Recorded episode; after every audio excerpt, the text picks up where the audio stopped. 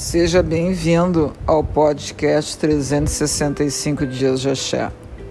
Com as bênçãos da Mamãe Oxum, que a sua luz, Grande Mãe, possa nos envolver a todos nós, nossos lares, nossas vidas, com todo o seu axé, a nos defender de todos os males.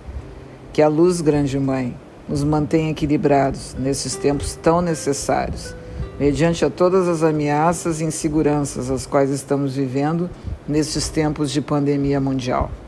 Fica a sugestão: te fortalece com a fé, o axé, as energias positivas, as orações, as vibrações que te mantenham equilibrados. Tenhamos a calma e a tranquilidade presente nas nossas vidas. Sejamos mais ativos e não passivos. Lembre, o que depende de cada um de nós, a gente faz e resolve.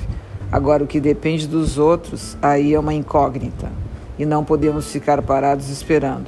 Segue construindo em outras possibilidades a busca dos teus resultados. Alimente no teu dia a dia tudo aquilo que te faça seguir em frente.